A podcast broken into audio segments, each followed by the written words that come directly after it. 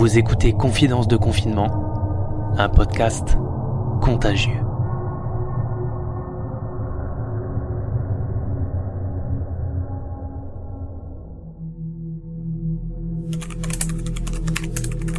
Au bout de deux semaines de confinement, j'ai l'impression de vivre comme un abruti.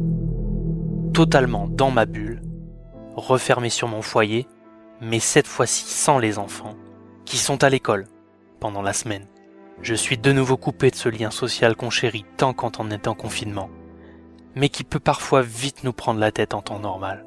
L'enfer, c'est les autres, disait Jean-Paul Sartre dans Huis clos.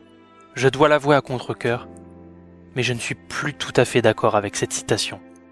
Aujourd'hui, le regard d'autrui me manque cruellement. La seule différence avec le premier confinement, c'est que le travail sans être entouré de ses enfants est beaucoup plus facilité. Cette logique étant clairement établie, on est bien plus productif et une drôle de sensation m'envahit à la fin de chaque journée. Qu'est-ce que j'ai bien bossé aujourd'hui?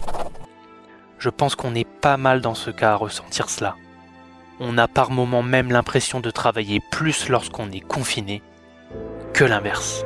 Les restrictions et mesures de distanciation semblent aussi avoir porté leurs fruits en France. On va pas se plaindre, on participe à l'effort de la nation et à limiter la propagation du virus. Le nombre de nouveaux cas a en effet diminué ces dix derniers jours. Et ce serait clairement abusé de se plaindre d'avoir du travail dans ces conditions. Quand je vois le nombre de restaurateurs qui restent sur le carreau avec une interdiction d'ouvrir jusqu'à la mi-janvier, j'ai hâte de connaître le futur discours du président la semaine prochaine. La bataille contre le Covid-19 se poursuit. Le ministre de la Santé et des Solidarités Apparemment, la courbe de contamination et des malades en service d'urgence commence à s'inverser. Mais est-ce que ce sera suffisant pour reprendre en décembre? J'ai bien du mal à y croire.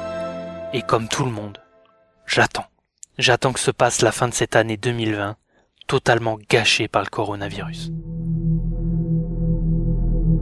C'était Confidence de confinement, un podcast contagieux.